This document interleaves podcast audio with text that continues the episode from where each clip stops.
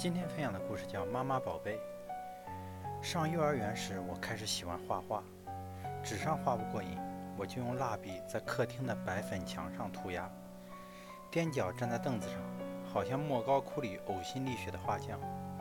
爸是军人出身，建议先揍我一顿，可妈说，让他画吧，客人可以在书房里喝茶。妈这么宽容，并不是想把我培养成张大千或者毕加索，她对我说。做你梦想的事，成为你想成为的人。只要不杀人放火、卖国求荣，你快乐，我也会快乐。而且，你要懂得为快乐付出代价。最后这句话我是慢慢弄懂的。那次，巷子口新开了一家糖果铺，我天天跑去买薄荷糖吃。妈除了提醒我刷牙，并不多说话。可几天后，我要租小人书的钱，妈拒绝了。钱已经给你了，你有支配的自由，但自由的限度是每天一角。就这样，我知道妈一说就这样，就意味着讨论结束，多说无益。权衡再三，我选择了精神食粮。从小我就是个不听话的孩子，进学校变成了一个不听话的学生。有一阵，学校要求中午必须回家睡觉，还要家长写午写午睡条，但我天生较少。躺在那里翻来覆去，简直活受罪。跟妈商量用阅读来代替午睡，她答应了。只要你能保证下午上课不瞌睡。啊，我现在还在想念那些美好的逃睡的夏天中午，窗帘如羞涩的睫毛低垂，电扇轻轻地吹。我躺在冰凉的席子上看唐诗、童话、外国游记、本草纲目，手边一碗冰糖绿豆汤。妈没有说过开卷有益之类的话，但她不禁止我看任何课外书。对她来说，书就是书，也许可以用好不好看来区分，但没必要说是否跟学习有关。四年级我看《红楼梦》，妈远远瞄了一眼。也许你现在还看不懂。我闲闲翻了一页，懂。黛玉是个爱闹别扭的女孩，比我们班胡晴晴还小心眼儿。她心里喜欢宝玉。宝玉也知道，妈把最后一个饺子扔进锅里，有道理。初中时，我经常逃课，背了画夹去美丽湖边写生，到图书馆翻旧杂志，或者干脆在家写诗。妈委婉提醒几次，放弃了说服的努力。我不赞成你这样做，但是我保留意见。我希望你有分寸感，而且我不会替你向老师撒谎请假。一定是分寸感三个字触动了我，我把逃学的频率控制在两周，每周两次。考试保持在前十名。爸说以我的聪明，应该考前三名，但妈说与考分相比，她更希望我有一个宽松丰富的少年时代。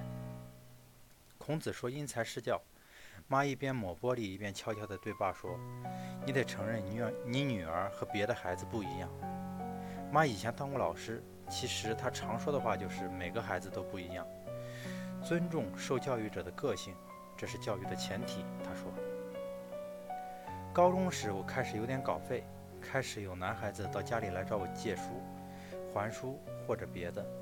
我买了一大堆美丽的画册，买了一个绿色的缎子蝴蝶结，配一条苔绿色的丝绒芭蕾裙，在镜子前照来照去。还有一次。